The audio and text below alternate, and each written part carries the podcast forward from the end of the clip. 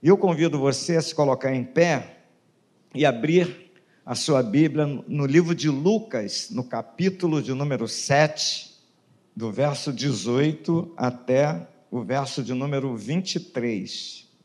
Todas essas coisas foram referidas a João pelos seus discípulos. E João, chamando dois deles, enviou-os ao Senhor para perguntar: És tu aquele que estava para vir, ou havemos de esperar outro?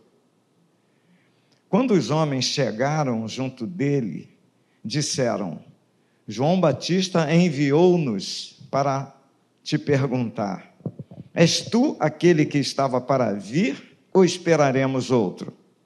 Naquela mesma hora, curou Jesus muitos de moléstias e de flagelos e de espíritos malignos e deu vista a muitos cegos. Então Jesus lhes respondeu: Ide e anunciai a João o que vistes e ouvistes. Os cegos veem, os coxos andam, os leprosos são purificados, os surdos ouvem, os mortos são ressuscitados, e aos pobres anuncia-se-lhes o Evangelho. E bem-aventurado é aquele que não achar em mim nenhum motivo de tropeço. Senhor, em nome de Jesus, acabamos de ler a tua palavra, Pai. De nós mesmos nós não temos nada, somos insuficientes, somos pequenos demais, somos dependentes de Ti. Por esta razão, Senhor, nós nos submetemos à Tua vontade. Em nome de Jesus, que o Teu Espírito Santo possa guiar, direcionar e abençoar a minha vida nesta hora como instrumento em Tuas mãos, nada mais do que isso Usa-me nesta hora para que eu possa transmitir, Senhor, à tua igreja, aos teus filhos, tudo aquilo que o Senhor quer que eles ouçam e que eles recebam nesta manhã. Glorifica o teu nome, anula todo mal, toda a ação do maligno, todas as suas artimanhas, todos os seus planos que sejam agora destruídos, debelados para a honra e glória do nome de Jesus, oramos e cremos, e todos podem dizer amém. Tome o seu lugar, por favor. Queridos irmãos, vitória para esse novo ano. Um ano que começa, está começando, nós estamos aí há 15 dias desse novo ano, e temos um desafio pela frente. Toda essa caminhada, toda essa jornada, e a gente sempre, ou quase sempre, a gente, quando inicia uma empreitada, a gente costuma se basear no que passou, ou no passado, ou no histórico que nós temos. E quando olhamos para 2021, nós vamos observar que foi um ano muito difícil, um ano com muitas coisas negativas, com muitas coisas que nós não conseguimos realizar, ficamos presos, ficamos sem mobilidade, é, enfim, não conseguimos avançar, não conseguimos levar adiante alguns sonhos, alguns projetos em todas as áreas da nossa vida, na questão familiar, questão profissional, na questão espiritual ficamos fechados e houve, houve muitas restrições, perdemos muitos contatos, enfim, e todas essas coisas, todos esses elementos, eles acumulados, eles trazem para nós o quê? Primeira coisa, dúvidas. Começamos a ficar em dúvidas de muitas coisas, algumas coisas que nós tínhamos certezas e convicções, essas coisas agora, agora passam a ser duvidosas. Começamos a ter dúvidas. O que será? Como eu vou dar o próximo passo? O que será?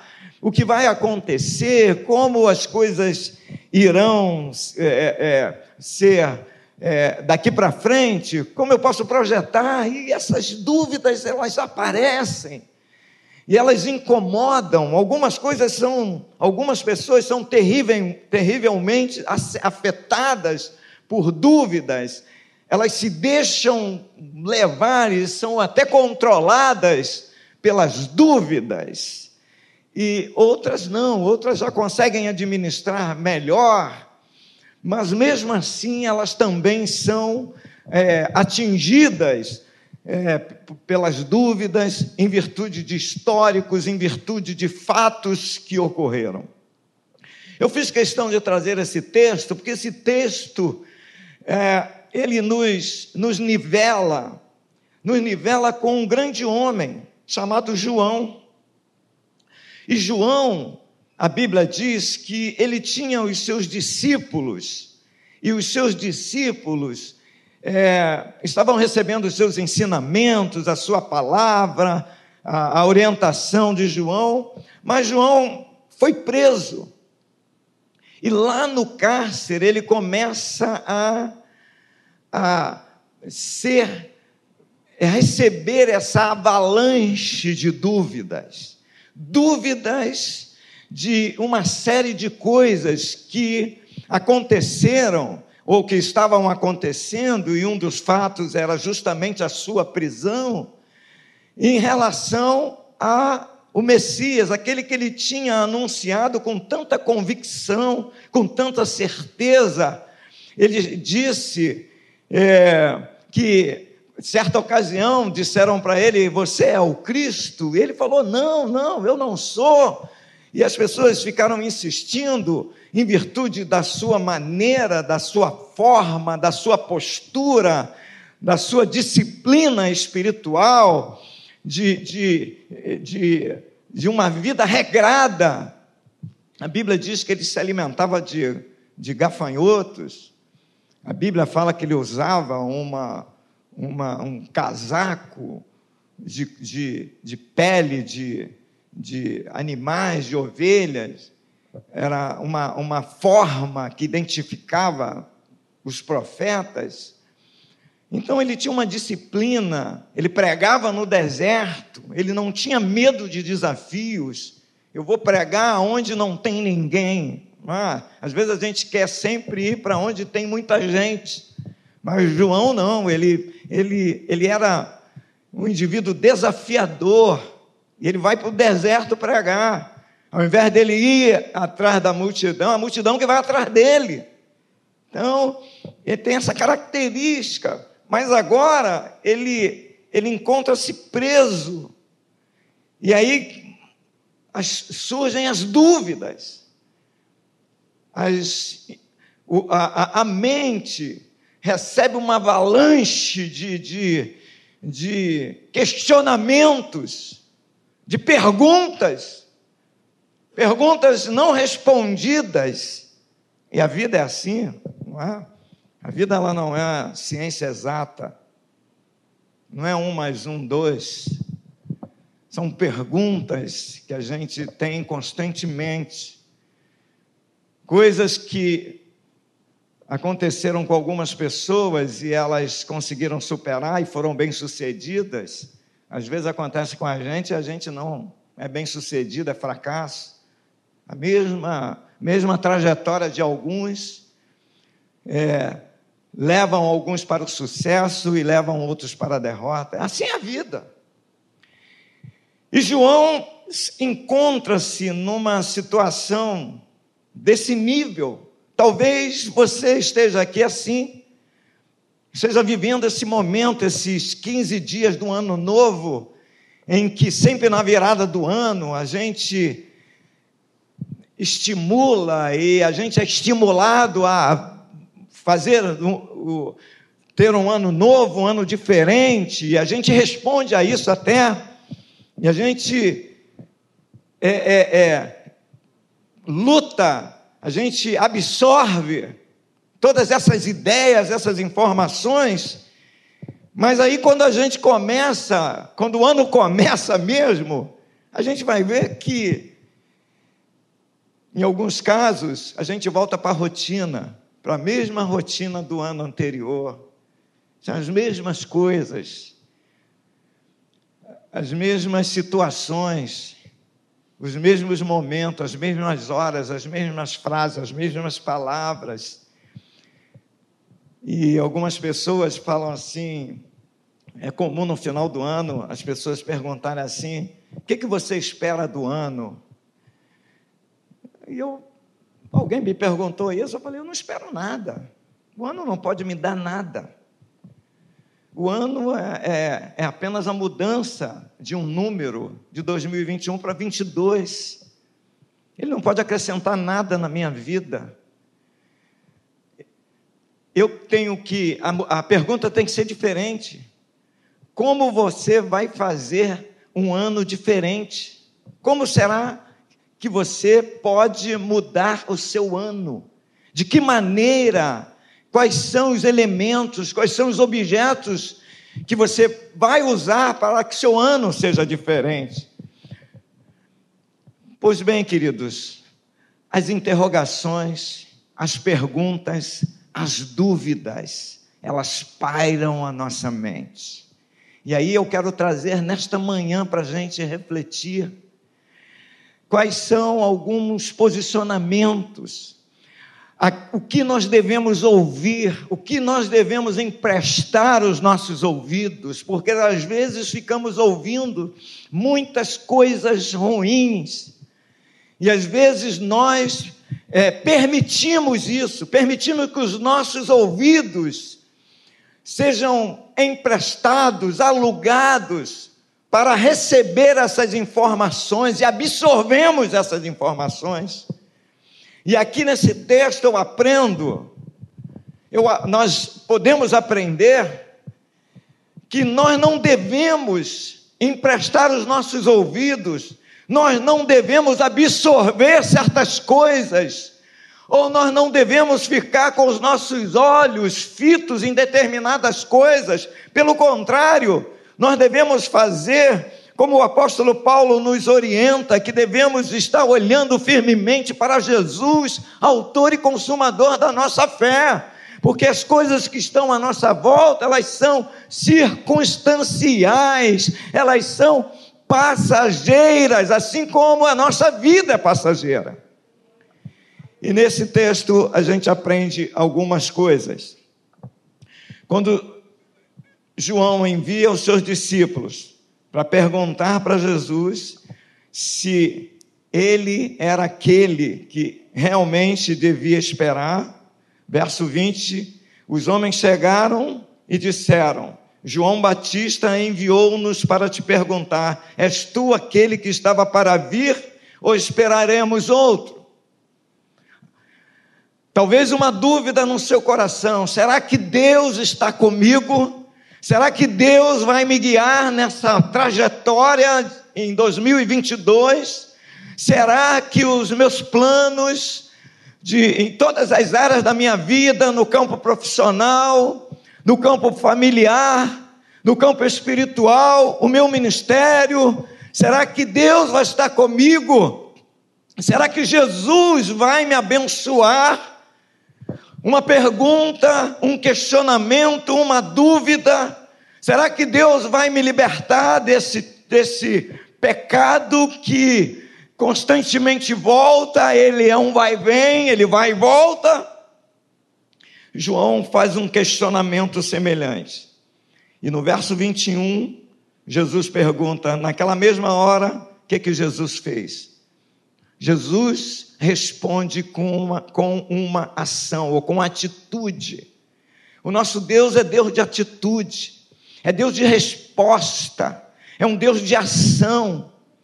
A Bíblia diz que lá em Gênesis capítulo 1, a Bíblia diz que o Espírito de Deus se movia pela face do abismo.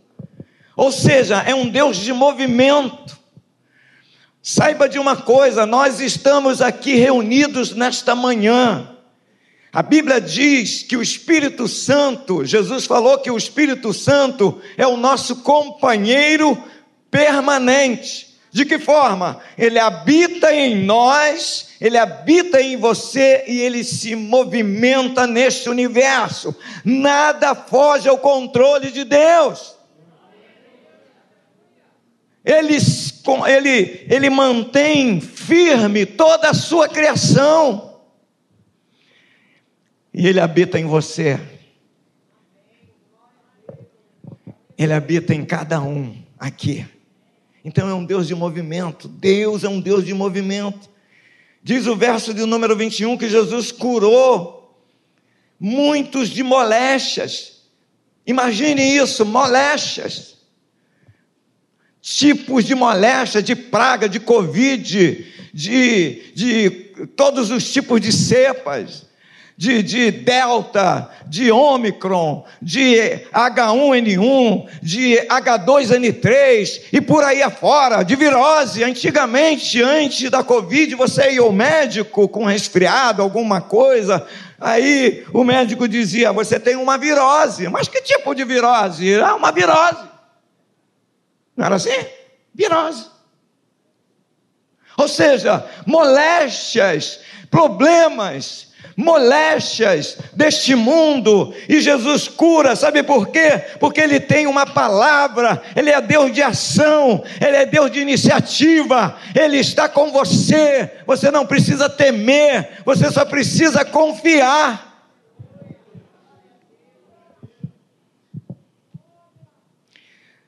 Lá em João capítulo 4, no verso de número 50, olha só, João capítulo 4, no verso de número 50. Olha só o que, que Jesus fala. E ele fala para você nesta manhã. Essa é a voz que você deve ter, deve sair daqui com ela. É a voz do Senhor Jesus. Capítulo 4, verso 50. Jesus falou assim: Vai, disse-lhe Jesus, teu filho vive. O homem creu na palavra de Jesus e partiu. Olha só que frase maravilhosa. Era o filho, a cura do filho de um oficial do rei. E Jesus, com a palavra, palavra de ordem, a palavra que vem da cruz, a palavra que vem do alto, é essa palavra que eu tenho que dar crédito, é essa palavra que eu tenho que absorver, ela tem que fazer morada dentro de mim, ela tem que dominar todo o meu ser, para que eu possa viver nesse mundo de muitas vozes, de muitas falas, de muitos guias, de muitos orientadores, e eu não posso dar crédito a essas coisas, a essas palavras Naquele momento de fragilidade de João, ali no cárcere, estava numa prisão, fragiliza qualquer indivíduo. E ele pôde começar a pensar em tudo que aqueles escribas, aqueles sacerdotes, aqueles que diziam que Jesus não era o Messias. Meus irmãos, meus queridos irmãos, se nós começarmos a pegar todas essas informações tudo, tudo que se fala contra Jesus, os inimigos da fé, os inimigos do Evangelho, todas essas coisas loucas, e se nós começarmos a absorver essas coisas, nós não vamos crer na palavra, nós vamos viver uma vida religiosa apenas, saber que tem um Deus e um Deus que, que transcende, que é transcendental, que vive lá em cima e você vive cá embaixo. Não, nosso Deus é transcendental transcende sim, mas é um Deus imanente, é um Deus que está presente. Fica comigo, fica com você, vai com você. Nesse exato momento tem vários irmãos pregando a palavra e ele está lá também, e ele está em todos os lugares, não somente desse nesse município de São João, mas ele está em todo o Brasil, ele está em todo o mundo, ele está em todos os lugares, ele é Deus. Vai, teu filho vive, creia na vida. É a palavra que muda a história. Por isso que Jesus curou para que eles pudessem ver. O nosso Deus não é um Deus teórico.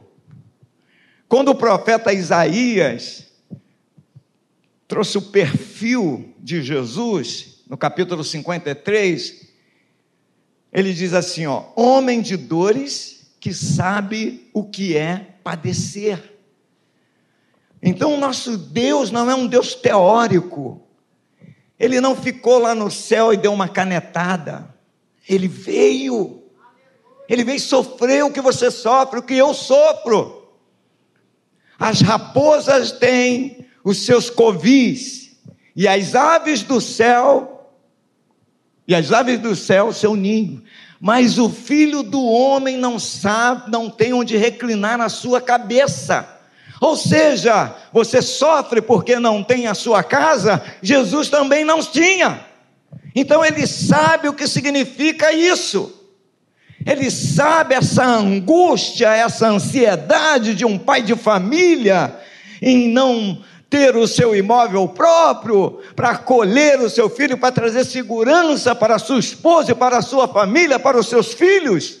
Jesus sabe o que é isso, meu irmão. Ele sabe a minha dor, ele sabe a tua dor.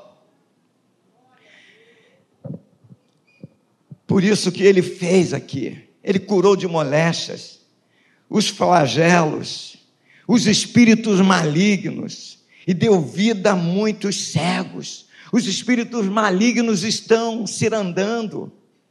Satanás não está brincando de ser demônio, de ser diabo. Ele vai agindo, vai se movimentando também.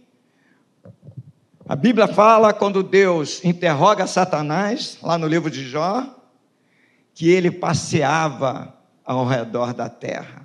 Ou seja, o apóstolo Paulo fala em Efésios capítulo número 5 que são as potestades do ar.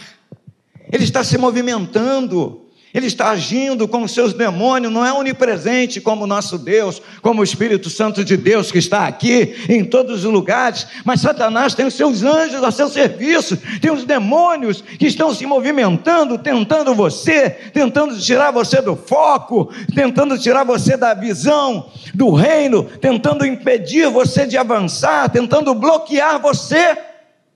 Ele está agindo. E Jesus mostra isso para os discípulos de João. E Jesus falou para ele: anuncie agora. Meu irmão, uma das coisas que a gente precisa fazer é anunciar, anunciar as verdades, anunciar o Evangelho. Jesus diz assim: ide e anunciai a João o que viste e ouviste. É necessário anunciar, é necessário você anunciar o seu vizinho, é necessário você anunciar aquele que está preso.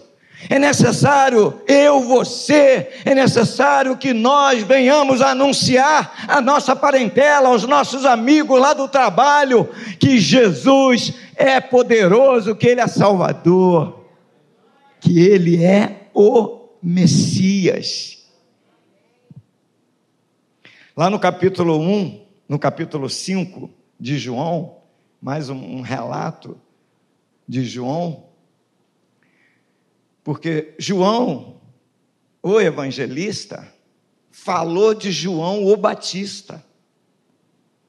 Interessante como a, a afinidade que João, evangelista, que escreveu o livro de João, o Evangelho de João, com que profundidade com que ele fala de João o Batista, o precursor de Jesus, aquele que veio à frente de Jesus anunciando, anunciando o Messias, o Salvador. E aí, lá no capítulo número 5, a gente vai ver uma, uma, um relato interessante. Capítulo 5 e o verso 8 de João, olha só, um relato do, daquele coxo Olha só, interessante o que, que Jesus fala. Eu quero asseverar para você, meu irmão, que está aqui nesta, nesta manhã, para que você saia daqui com essa convicção no seu coração, para que eu e você, não é só você, eu também, quero que nós saiamos daqui com essa convicção que Jesus é o nosso Senhor, é o nosso Salvador, é o Deus presente, é o Deus presente em todas as horas, em todos os momentos da nossa vida. No capítulo 5, o verso de número 8, olha só o que é que Jesus fala. Jesus falou assim: então lhe disse Jesus: levanta-te, toma o teu leito e anda. Olha só que coisa maravilhosa, era o paralítico que os amigos conduziram até a presença de Jesus. O local estava superlotado, superlotação. E olha que coisa, se tivesse Covid naquela hora ia ser curado. Não tem a menor dúvida. Irmãos, e uma das coisas que Satanás quer tirar, quer fazer com a gente, é essa separação.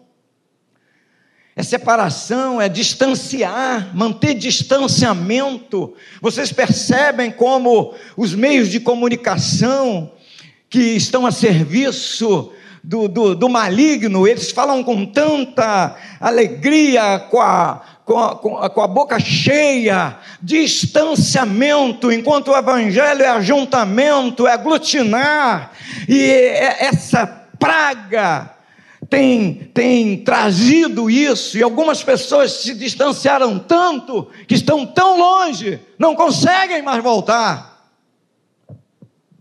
Estão tão distantes. Ali naquele lugar onde Jesus estava, onde naquele tanque, perdão, que aquele coxo estava ali,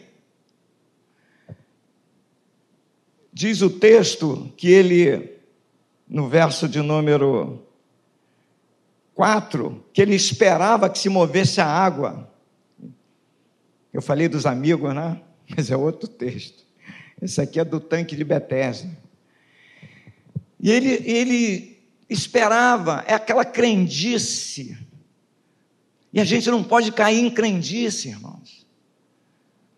Mas, aquela crendice, o anjo vem se mov e movimenta a água, e o primeiro que é entra, ele fica curado. Foi exatamente isso que ele fala para Jesus. Estava ali um homem enfermo, 38 anos, esperando esse movimento. Quando Jesus o viu deitado, Jesus sabia do seu estado, então ele sabe tudo a nosso respeito sabe que nós estamos deitados, tem muita gente deitada, deitada nos seus, na sua arrogância, deitada no seu orgulho. Muitas pessoas estão presas, paralíticas nas suas ações, nos seus movimentos. E aí diz o, o, o, texto, o verso de número 6, que Jesus pergunta: Queres ser curado? É uma, uma frase simples, que implica numa resposta simples.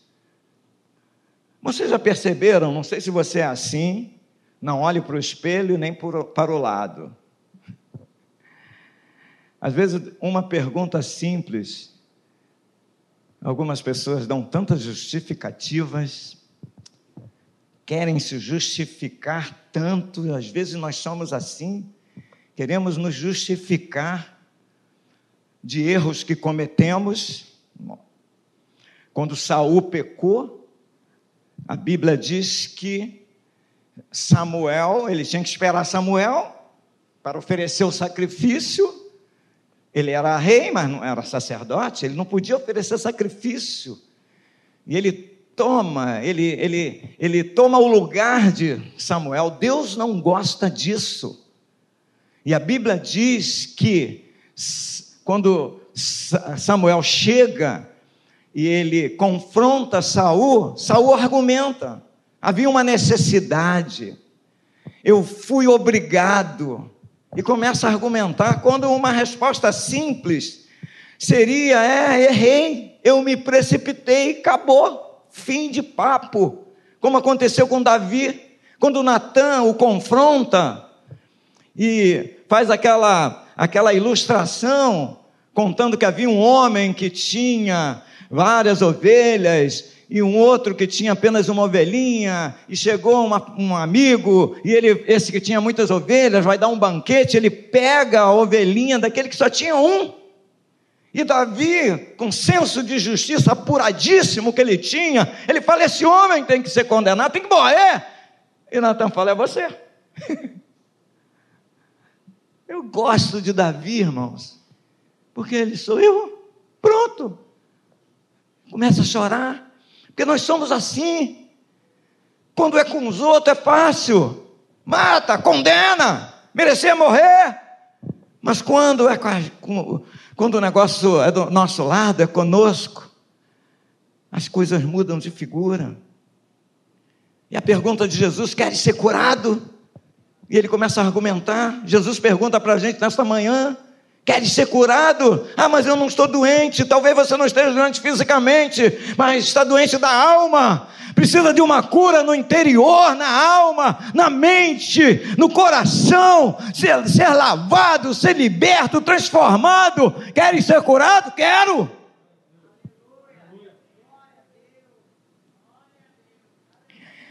Existem alguns irmãos na igreja, em todas as igrejas, que quando o pastor faz um convite para qualquer coisa. Eu me lembro da, da minha sogra, que já faleceu, do meu primeiro casamento, que eu fiquei viúvo. E tudo quanto é convite que o pastor, irmão, vamos orar, vamos orar pelo, pela, pelas crianças. Minha sogra ia, no meio das crianças. Vamos orar por quem está doente. Ela ia. Aí uma vez eu questionei ela, falei, a senhora, a senhora entende? Que tipo de oração ela? Entendo.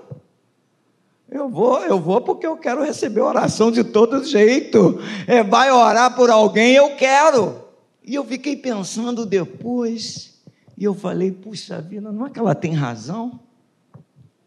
Enquanto outras pessoas fazem o oposto. Bom, isso aí não é comigo, não. Eu estou bem, estou muito bem. Acho que eu não devia nem estar aqui. Estou tão bem que eu não devia estar aqui. Existem algumas pessoas que têm esse conceito, elas carregam esse conceito. Querem ser curados? A pergunta é simples, requer uma resposta simples. Quero.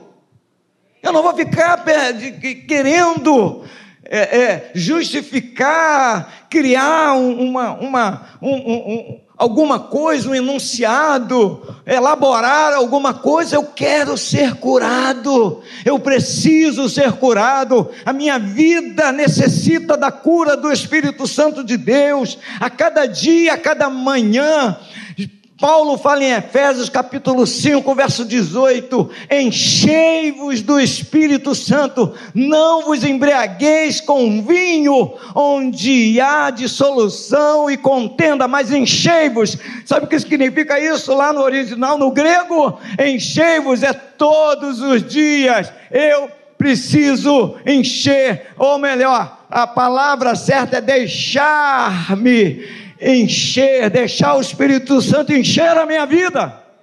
É diário.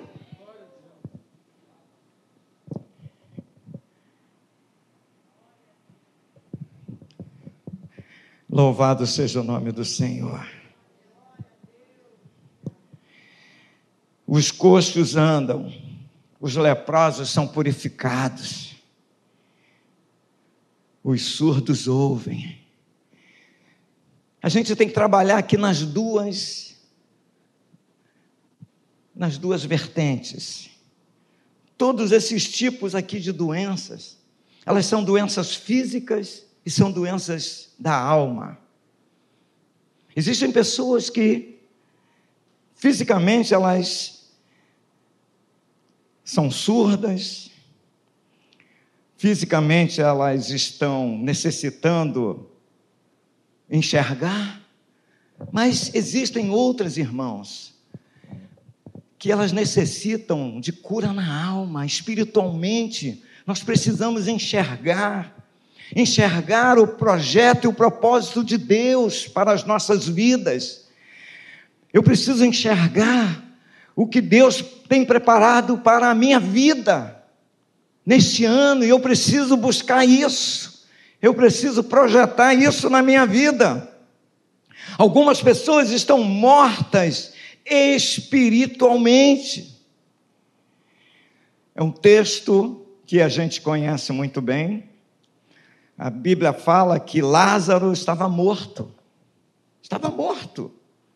Fisicamente. Ele estava morto. Lá em João, capítulo número 11, né, o texto que relata quando Jesus recebe a notícia que Lázaro estava doente ainda, ele ainda não, não tinha morrido, ele estava doente e ainda. E a Bíblia diz, João relatando, que Jesus demorou ainda. A doença de Lázaro agravou em virtude da demora de Jesus. Mas Jesus falou que aquela doença não era para a morte, mas era para a glória de Deus. Aí eu fiquei pensando e eu quero levar você à reflexão. Olhe para mim, pense comigo. Olhe para mim. Você seria capaz, ou você é capaz de absorver algum tipo de sofrimento que seja para a glória de Deus? É exatamente isso que aconteceu. É para a glória de Deus.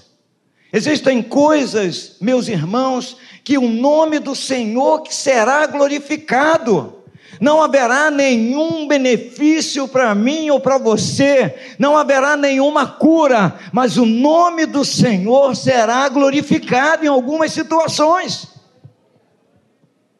Alguns momentos da sua vida, da minha vida, alguns momentos são necessários que tenhamos esta percepção de saber que aquela luta, aquele sofrimento, aquela angústia, aquele episódio é somente para a glória de Deus. Diz o verso de número diz o verso de número lá em João capítulo número 11, quando Lázaro quando Jesus chegou a Betânia, as irmãs de Lázaro, Marta e Maria, correram, aproximaram-se de Jesus, uma de cada vez, e elas falaram quase a mesma coisa. E a Bíblia fala que Jesus falou para elas que ele era a ressurreição e a vida. Eu sou a ressurreição e a vida. Quem crê em mim, ainda que morra, viverá.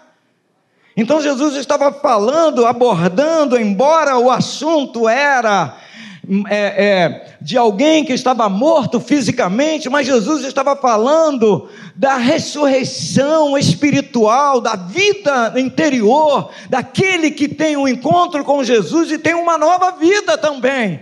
A gente tem que ter essa percepção que a Bíblia, o, o o princípio de Deus, o desejo de Deus é nos ensinar em relação à vida eterna. Se o Senhor estiver aqui, estivesse aqui, meu irmão não teria morrido. E lá no verso de número 44 do capítulo 11, a Bíblia diz que Jesus chega no túmulo e ele ordena: tirai a pedra tirar a pedra, tirar o obstáculo, o empecilho. Quantos obstáculos nós colocamos? É pensamentos, é para vir à igreja, é para vir de manhã, é para trabalhar, é para obedecer, é para servir a Deus. Quantos obstáculos nós colocamos no mundo espiritual? Para a gente servir a Jesus, a gente tem que estar cheio do Espírito Santo, como eu falei antes. Sem a presença do Espírito Santo, eu não posso fazer a obra de Deus com alegria. Lá em, em Êxodo, lá na antiga aliança, no Antigo Testamento, Bíblia, no capítulo 31, a Bíblia diz que Deus Deus ungiu a Bezalel Bezalel para que ele fizesse tudo, todos os, os equipamentos em ouro, em tecidos. Ele ungiu com inteligência, com sabedoria, com unção. Percebam, irmãos, para se fazer as coisas, a obra de Deus, precisamos estar cheios do Espírito Santo, qualquer coisa, até para lavar um banheiro, até para varrer uma igreja. Eu preciso fazer com alegria, eu não posso ficar fazendo, murmurando. Já viu? Estou lavando esse banheiro, ninguém vem aqui ajudar. Sujar, eles sabem, mas ajudar não. Eu não posso fazer assim. Eu vou fazer assim o eu, meu eu, eu, Xavier, o Xavier, carne. Eu sou assim mesmo. Eu vou reivindicar, eu vou querer que o fulano, ah, você não sujou, então limpa. Não. Com o Espírito Santo é diferente. Eu vou fazer com alegria, porque eu estou fazendo para a glória de Deus e estou sendo modelo, estou sendo referência. O irmão não está fazendo, por enquanto, daqui a pouco o Espírito Santo vai tocar no coração dele e ele vai fazer. Ele vai olhar para mim, ele vai olhar para você. A gente não olha, olha para o pastor, olha para o pastor Carlos Ribeiro, referência, um modelo 70, pastor Carlos Ribeiro. 74 anos, irmão. Acho que é 74 mesmo. Não, mantei, não aumentei a idade do homem, não? Não, depois ele reclama. Mas o homem está aqui, tem um trabalho, vem, tá, podia estar tá aposentado já, descansando, mas ele está trabalhando, está fazendo a obra de Deus dentro do, do, do, da, da, sua capacidade, do seu limite, daquilo que Deus tem dado a ele. Tirar, tira os obstáculos, tira o empecilho, tira a pedra do teu caminho, tira a pedra que fecha a, a, a porta da gruta, tira essa pedra para exalar o mau cheiro, para que aconteça uma transformação. Não é assim? Quando você, você que é dona de casa, as mulheres que estão aqui, que trabalham, que cuidam da casa, que asseiam direitinho, quando elas vão mexer em alguma coisa, está sujo, que está cheirando mal, elas abrem tudo, é, joga não sei o quê. Lá em casa é um drama. A minha mulher, eu, eu, quando, eu, quando eu, eu acordo, Normalmente eu costumo acordar seis horas, seis e dez, que ela já estiver acordada de pé, eu falo, vou para a rua, penso comigo, porque eu sei que ela vai arrumar algum trabalho para mim. ela fala assim, vamos pintar ali? Aí eu, vamos, amor. Eu estou pensando que daqui um mês, quando eu olho, tá o, o a tinta, está tudo ali, meu Deus, Aí quem vai pintar? O marido. Mas são mulheres de, de, de iniciativas, mulheres dinâmicas, que arrumam. Lá é Provérbios capítulo 31, fala desse tipo de mulher que administra, que cuida, que, que controla as coisas, que manda, que sabe mandar. Então, mulher adora mandar. Minha mulher teve dengue recentemente, ela teve dengue, aí ficou lá deitadinha, dores em tudo quanto é lugar. Aí eu falei, sem poder falar, eu falei, graças a Deus. Deus é bom. Brincadeira, irmão, mas quando eu olhei ela deitadinha, eu falei, ah, tá, o negócio é feio. Dengue é complicado, essas moléstias, né? Mas aí, passado, o médico falou, dez dias, dez dias, vai assim, a partir do décimo dia ela vai começar assim. Aí no décimo segundo dia ela começou a mandar. Eu falei, pronto, tá bom. Já, marido, pega aquilo ali. Eu falei, meu Deus. Aí eu falei, volta você colocar um sininho aqui. Mas é isso é limpeza, é arrumação, é fazer alguma coisa. É isso que vai fazer a diferença no seu ano. É trabalhar na obra de Deus. O que, que tu está fazendo na igreja? Nada. Está sentado. É assistente, é mar morto, só come, come, come, come, sai daqui empaturrado. Vou para casa, vou dormir. Não sei se volto de noite. Entende, irmãos? Fazer o ano novo. Desatai-o e deixai-o ir. É a ordem que Jesus deu a Lázaro. Desata o homem. Lázaro, venha para fora. O sobrenatural Deus fez. Mas quem tem que desatar sou eu, é você. Você que tem que desatar. Tira essas ataduras da tua vida, dos teus pés, da tua cabeça, dos teus olhos, dos teus ouvidos. Vamos tirar tudo isso, irmãos. Vamos arrancar esse troço. Vamos nos desatar e vamos avançar. Vamos correr. É tempo de correr, é tempo de avançar. A igreja está avançando, a igreja precisa mostrar diferença nesse tempo tempo de calamidade, tempo de dificuldades. Desatai-o. Ah, já estou finalizando, queridos, para a gente orar. Ide anunciar a João o que viste e ouviste. Precisamos anunciar. E ele finaliza no verso de número 23, dizendo: E bem-aventurado é aquele que não achar em mim motivo de tropeço, e bem-aventurado. Seja muito feliz, felicíssimo.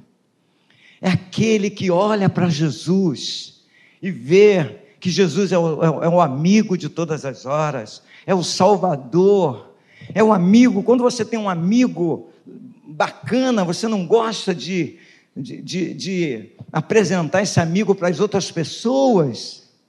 É assim no nosso cotidiano. Eu tenho um amigo e eu quero é, é, apresentar para outros. Eu tenho uns amigos pastores de outras denominações, então apresento os pastores da Maranata, que são meus amigos pastor Rômulo, nós fomos ordenados no mesmo ano, então nós temos uma afinidade, caminhamos juntos no início, ele bem jovenzinho, e é, eu nem tanto, né? mas ele, mas era jovem, tá, 38 anos, poxa, era bem jovem, caminhando aqui na Maranata, e outros pastores, depois o pastor Davi Martins, pastor Carlos Ribeiro também, eu, eu, eu fui o seu sucessor lá em Campo Grande. Enfim, é, é bem-aventurado. Eu, eu amo, eu sou feliz, porque eu tenho Jesus. Jesus, que é o meu Salvador, que é o meu libertador, que fez por mim, mudou a minha vida, mudou a minha história, pode mudar a sua também. É isso que que eu preciso ter no meu coração, começar a lançar fora todas essas dúvidas, jogar essas dúvidas fora, não permitir que essas dúvidas dominem os meus pensamentos, principalmente quando eu estou sozinho, quando eu vou dormir. Para a gente finalizar, Jesus está aqui trabalhando pelo menos três coisinhas aqui ele está trabalhando a, essa fé, a fé que ela, que, ela se, que ela é fundamentada no conhecimento dele. Aonde está fundamentada a sua fé? No conhecimento de quem? De quê? Você tem que conhecer Jesus. E só se conhece Jesus através da Bíblia. A sua fé será fundamentada em conhecer Jesus. Segunda coisa, a sua, a sua fé vai também é, está, estará fundamentada na vontade de Deus. Se eu creio em Jesus, que é o meu Senhor, meu Salvador, que Ele é Deus, eu vou crer na Sua vontade. A Sua vontade é boa, perfeita e agradável é boa, mesmo que eu sinta dor. Entenderam isso?